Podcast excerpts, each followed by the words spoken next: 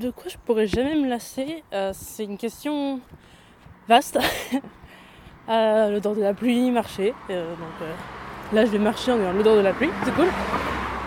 Et les voitures, c'est cool aussi. Mais le vrai truc dont je pourrais jamais me lasser, c'est l'écriture. Plus précisément, le monde de la fanfiction, je pense. Dans le sens où c'est une espèce de vivier, de bouillon de culture, euh, où tout et n'importe quoi peut sortir. Et j'ai débuté en, en faisant de la fanfiction, pas très bonne. Il y avait du tout et de n'importe quoi. Bien sûr, j'ai écrit des trucs euh, inavouables, mais j'ai aussi écrit des trucs euh, étonnamment bien construits et j'ai appris à écrire correctement, enfin dans le sens romanesque du, terme. J'ai appris les rudiments de l'écriture en faisant de la fanfiction. Notamment sur l'aspect respecter le caractère d'un personnage. Ce qui est très dur en vrai. Quand on invente un personnage, on, est tout de suite euh, ouvert à des milliards de possibilités, des milliards de possibilités d'évolution. Et c'est assez euh, facile de dériver, de faire n'importe quoi avec ce personnage, de le faire passer de la colère au calme et tout ça, et lui donner plein de caractéristiques qui sont antinomiques. Genre oui, euh, par exemple la femme douce mais badass, ça marche sur le papier et quand tu sais écrire, mais quand tu débutes, la femme douce mais vulnérable, bah tu fais n'importe quoi avec et ça devient une Marissou. L'équivalent d'un. Comment dire Une femme sans défaut et c'est un problème. Même les héros hein, qui sont par définition sans défaut, c'est un problème. Et il faut apprendre justement à passer au-dessus de ça et à s'améliorer. Euh, et, et vraiment, je vois pas de meilleur foyer d'apprentissage que la fanfiction, parce qu'on te donne un univers, on te donne des personnages, et il faut que tu les respectes. Donc, tu as bien sûr l'aspect où tu peux prendre ces personnages et les mettre dans un autre univers, ce qui arrive souvent, ce qu'on appelle les univers alternatifs.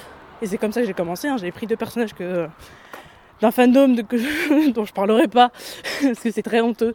Mais euh, j'ai pris ces deux personnages, je les ai mis dans un monde post-apocalyptique qui avait rien à voir avec le monde où ils étaient à la base. Et j'ai appris à composer avec ces deux persos-là en mode qu'est-ce que ces personnages fictifs qui appartiennent à une autre personne, qui ont été développés par quelqu'un d'autre, comment est-ce qu'ils se comporteraient dans mon univers? Et c'était difficile, étonnamment, et de manière plutôt cool, difficile. Parce que euh, on a une configuration donnée, il faut vraiment apprendre à cerner tout le personnage, à lui rajouter des caractéristiques qui n'annulent pas ce qu'il est. Le faire évoluer sans le faire se contredire. Et euh, oui, c'était c'était compliqué, mais c'était intéressant. Et à l'inverse, quand on reprend le même univers et qu'on décide de changer un tout petit peu le comportement des personnages, en mode tiens, ces deux personnages-là, bah, le cas classique, j'aimerais bien qu'ils soient ensemble dans la série. Sauf que bah ils le sont pas parce que euh, la vie veut pas. Et les scénaristes surtout veulent pas. Bah c'est pas grave, tu les reprends, euh, tu fais une fanfiction où dans ce cadre-là ils seront ensemble. Mais il faut que tu le mettes en place, ce cadre.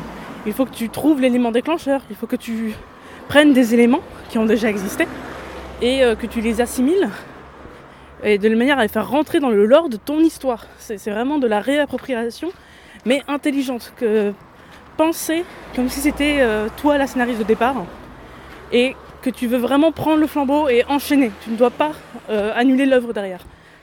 Et vraiment, c'est cool. C'est comme ça qu'on se retrouve avec des fanfictions qui sont, euh, comment dire, plus intéressantes que le récit de base. Il y a des, des fanfictions absolument géniales dans plein de trucs. Notamment dans le fan de Harry Potter, qui sont... bon, du Caroline, on va pas trop en parler parce que bon, c'est quand même une catastrophe.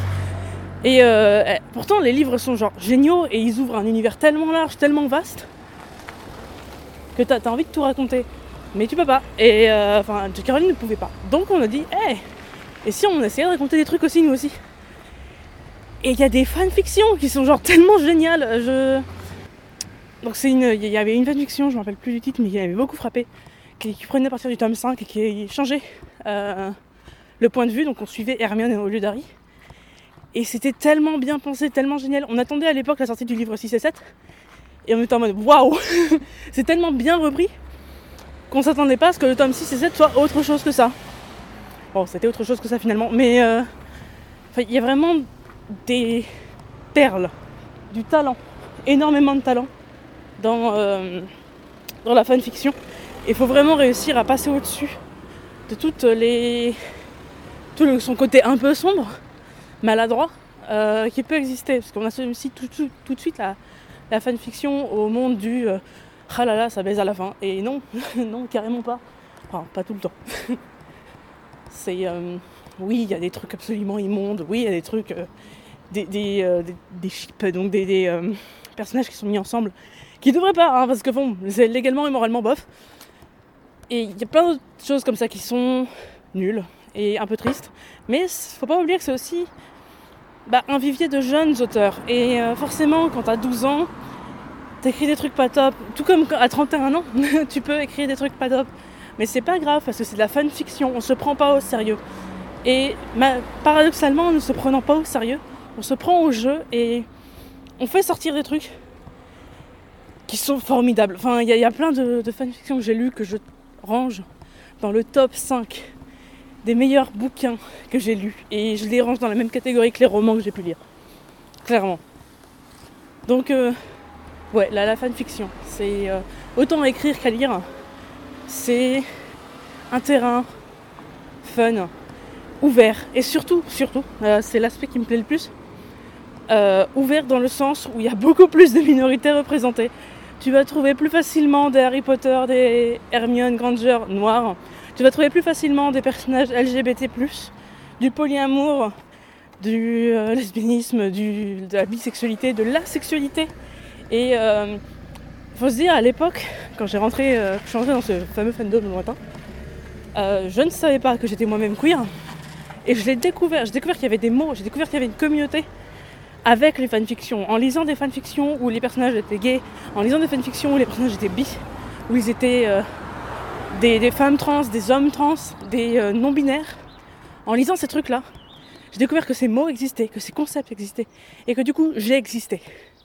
Et c'est aussi là-dessus que c'est génial. C'est un monde, certes féminin, mais justement féministe, sans le vouloir même. Carrément sans le vouloir. Et euh, ouais, c'est touchant. C'est maladroit et touchant, et c'est aussi euh, habile et déstabilisant. Enfin, c'est. Ça fait du bien. C'est une littérature qui fait du bien. Clairement, j'ai pas peur de dire le mot littérature pour ça d'ailleurs.